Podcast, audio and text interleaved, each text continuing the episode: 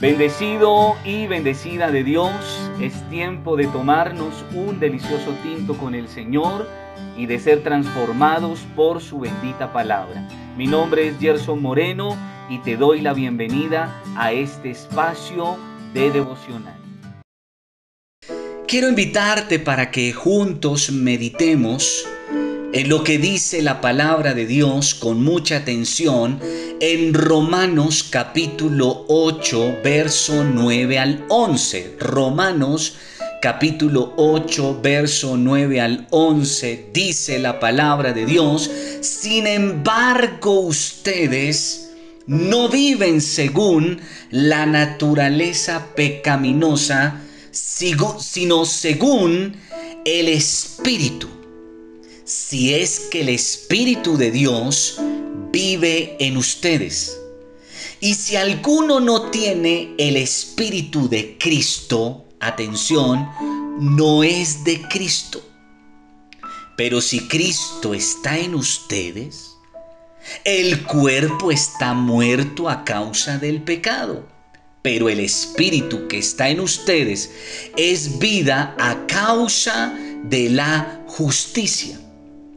Si el espíritu de aquel que levantó a Jesús de entre los muertos vive en ustedes, el mismo que levantó a Cristo de entre los muertos, también dará vida a sus cuerpos mortales por medio de su espíritu que vive en ustedes. Anteriormente habíamos leído lo que dice la palabra en la, segunda carta a los Corintios 5:17 que dice, de modo que si alguno está en Cristo, nueva criatura es, las cosas viejas pasaron, he aquí, todas son hechas nuevas. Aquellos que ya entramos en el nuevo pacto, aquel que se consumó en la cruz del Calvario, vida, muerte y resurrección del Señor, que somos parte de ese sacrificio, por tanto nos hemos bautizado en las aguas del bautismo en el nombre de Jesucristo, entonces ahora Pablo nos dice que ya nosotros no vivimos según qué, según la naturaleza pecaminosa, sino según el Espíritu que ahora se supone habita en nosotros. ¿Cuál es ese Espíritu? Pues el Espíritu de Cristo. El Espíritu Santo de Dios que ahora gobierna nuestras vidas. Ya no estamos como Israel en Egipto, esclavizado, atado y subyugado por el pecado, o sea, por el mundo, no, sino que ahora le pertenecemos a Cristo. Pero cuidado mi hermano, porque puede suceder que el Espíritu de Cristo todavía no habite en nosotros. Y si eso pasa, mi hermano, pues simplemente no somos de Cristo, sino que seguimos siendo del mundo. Quien nos gobierna todavía es el mundo. Pero dice la palabra, pero el Espíritu que está en ustedes es vida a causa de la justicia. Si el Espíritu de aquel que levantó a Jesús de entre los muertos vive en ustedes, ese mismo Espíritu que va a ser, nos va a levantar, levantará, dará vida a nuestro cuerpo mortal por medio de ese Espíritu que vive en nosotros. De ahí la importancia, mi querido, mi querida, la importancia de cuidar nuestra salvación. ¿Y cómo cuidamos nuestra salvación, mi hermano, para conservar el Espíritu Santo de Dios en nuestras vidas? Es fortalecidos en el Espíritu y por tanto, mi hermano, atentos a los ataques del maligno. Porque es que si el maligno no dudó y no pensó en meterse con el mismo Señor Jesucristo cuando lo tentó, eso tú lo encuentras en Lucas 4.2, allí estuvo el Señor 40 días y fue tentado por el diablo, pues mi hermano, si el diablo no dudó en hacerlo con el mismo Señor, no lo dudará en hacerlo con nosotros. Por eso en este tiempo de salvación que Dios nos está permitiendo es cuando más debemos aplicar lo que dice la palabra en Efesios capítulo 6, verso 10 al 11. Por último, fortalezcanse con el gran poder del Señor. Pónganse toda la armadura de Dios para que puedan hacer frente a las artimañas del diablo. Es ahora y más que nunca que tú y yo, como aquellos que ya somos salvos, que pertenecemos a Cristo, que somos parte del reino de Cristo, pues mi hermano, hoy más que nunca tenemos que fortalecernos en el Señor en el poder de su fuerza. Es cuando más tenemos que estar armados hasta los dientes, porque hay un enemigo que, como dice Pedro, nos está respirando en la nuca para apartarnos, para alejarnos de Dios, de su propósito y de su salvación. Dice la palabra en primera carta de Pedro 5.8, practiquen el dominio propio y manténganse alerta, despiertos, pilos, abejas. Su enemigo el diablo ronda como león rugiente mirando a quien devorar. Hoy más que nunca, el enemigo nos anda respirando en la nuca mirando nuestro lado flaco, Él ya lo conoce y por ese lado flaco, por ese tendón de Aquiles, por ese callo, hacernos caer, hacernos apartar, alejar del propósito de Dios. Y lo hace a través de infinidad de herramientas, de dardos, de armas. Entonces mi hermano, en este tiempo de salvación no es un tiempo para dormir, no es un tiempo para relajarnos, no es un tiempo para bajar la guardia, no, es en este tiempo de salvación que debemos estar más despiertos y más alertas. Para el creyente hijo de Dios, el poder para la victoria sobre la libertad de los ataques del enemigo está siempre disponible. ¿Dónde está la clave, mi hermano? ¿Dónde está la clave?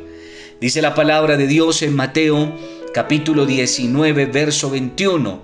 Mateo 6, 19, 21, no guarden tesoros para ustedes aquí en la tierra, donde la polilla y el óxido los dañarán y donde los ladrones entran a robárselos. Más bien guarden tesoros para ustedes en el cielo, donde ni la polilla ni el óxido los dañarán y donde los ladrones no pueden entrar a robárselos. Pues donde está tu tesoro, allí también estará qué? Tu corazón.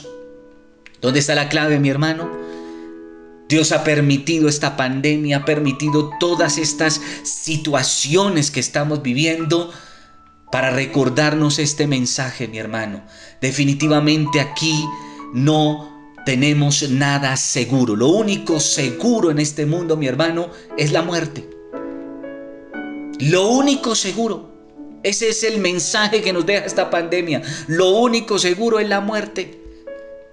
Pero también el segundo mensaje que nos deja claro esta pandemia y todo lo que el Señor ha permitido es que definitivamente todo lo que querramos construir, atesorar, guardar aquí, lo podemos perder. Así es que no tenemos otra opción sino asegurar nuestra próxima parada, esto es nuestra eternidad. ¿Dónde pasaremos la eternidad? Lo resolvemos y lo decidimos ahorita. O bien cuidando la salvación que ya recibimos o aquel que todavía no la tiene, pues mi hermano, la segunda opción que te queda es asegurar tu próximo paradero, tu eternidad. Y la invitación es clara. Mi hermano, es tiempo de que miremos a Dios y vayamos por lo que es seguro, por lo que es fijo, por lo que es eterno y es la salvación. Y entonces dice la palabra de Dios en Mateo 6:33, texto muy usado por la iglesia. Así que primero busquen el reino de Dios y su justicia y se les dará todo lo que necesitan. Mi hermano, ya no es tiempo de seguir colocando nuestra mirada en las cosas del mundo, en las riquezas del mundo, en los negocios del mundo, en lo material, en lo que el mundo ofrece. No, es el tiempo de buscar a Dios, de buscar nuestra salvación y eso es mi hermano primero buscando el reino de Dios. ¿Qué necesidad tienes de salud económica, material, familiar? Mi hermano, todo eso es una añadidura que vendrá a tu vida después de lo primero que es tu salvación. Y entonces dice la palabra en Colosenses capítulo 3, verso 4 al 6. Colosenses 3, 4 al 6. Concéntrense en las cosas celestiales y no en las terrenales, pues ustedes han muerto a su vieja manera de vivir y ahora la nueva vida que disfrutan con Cristo está guardada, garantizada en Dios. Por eso cuando vuelva Cristo, que es su vida, ustedes compartirán su gloria. Así que saquen todo el mal de su vida, pecados sexuales, inmoralidades, malos pensamientos, malos deseos y codicia, que es una forma de adorar ídolos, demonios. Todo esto hace que Dios se enoje con los que son desobedientes. Mensaje claro para concluir este tema. Tiempo de salvación, mi hermano, no es tiempo de estar mirando bobadas, no, es el tiempo de concentrar toda nuestra atención en lo que de verdad vale, en lo que verdaderamente importa. Y repito, es nuestra próxima parada. ¿Dónde pasaremos la eternidad? Este es el tiempo de resolver esa pregunta. Y entonces dice la palabra de Dios en Santiago 5:16, por eso confiésense unos a otros sus pecados y oren unos por otros para que sean sanados. La oración del justo es poderosa y eficaz. Este es un tiempo de salvación, pero es un tiempo no solo de buscar a Dios, sino de reconciliarnos con los hermanos con la familia. Hoy estamos, mañana no sabemos. Por eso es importante arreglar las cosas, dejar todo al día, reconciliarnos con quien tenemos que reconciliarnos. Es un tiempo para orar el uno por el otro. Y mientras lo hacemos, somos sanos, somos bendecidos, somos victoriosos. Porque la palabra de Dios dice, la oración del justo es poderosa y eficaz. Termino con primera carta de Juan 2.17, este tema, esta enseñanza. Concluyo diciéndote esto que dice la palabra. Primera carta de Juan 2.17, y el mundo pasa y sus deseos, pero el que hace la voluntad de Dios permanece para siempre. Mi hermano, esta pandemia va a pasar. Morirá mucha gente. Sí, pero va a pasar. Este mundo, los deseos, los anhelos mundanos, lo material, el pecado va a pasar.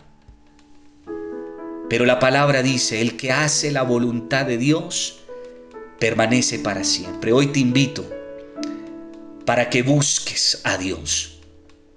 Pero no solamente para que busques a Dios, para que hagas la voluntad de Dios y permanezcas para siempre. ¿Cuál es la voluntad de Dios?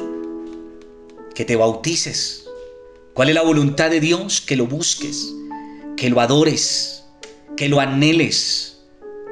¿Cuál es la voluntad de Dios? Que le sirvas. ¿Cuál es la voluntad de Dios? La voluntad de Dios, mi hermano, es hacerte salvo. Busca la salvación. Busca la salvación. Sé obediente a Dios al llamado de Dios en este tiempo. Cuida tu salvación y aquel que no la tiene, busca la salvación. Amado y soberano Dios, Padre Celestial, te alabo y te bendigo por este tema, por este mensaje, por cada enseñanza que me permitiste compartirle a Él, a ella, aquel, aquella que ya es tu hijo, tu hija, que te pertenece, que hace parte de tu pueblo, de tu iglesia, de tu cuerpo.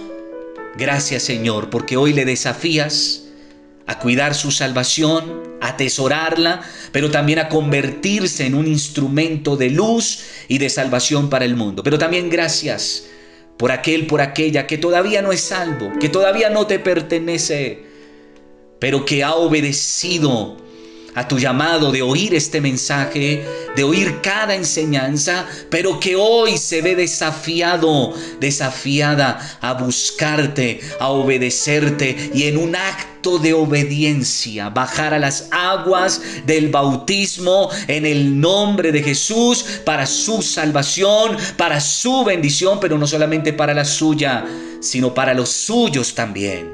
Padre, ayúdale Padre, redargúyele a través de tu Santo Espíritu el dar este paso tan importante de obediencia en este tiempo que es un tiempo de salvación. Que no se pierda esta oportunidad tan grande que tú le extiendes, que tú le regalas, que tú le ofreces. Padre, toda la gloria para tu nombre, el nombre de Cristo. Gracias Dios. Gracias Señor por lo que estás haciendo y por lo que harás en nuestras vidas y en aquel que se dispone para ello.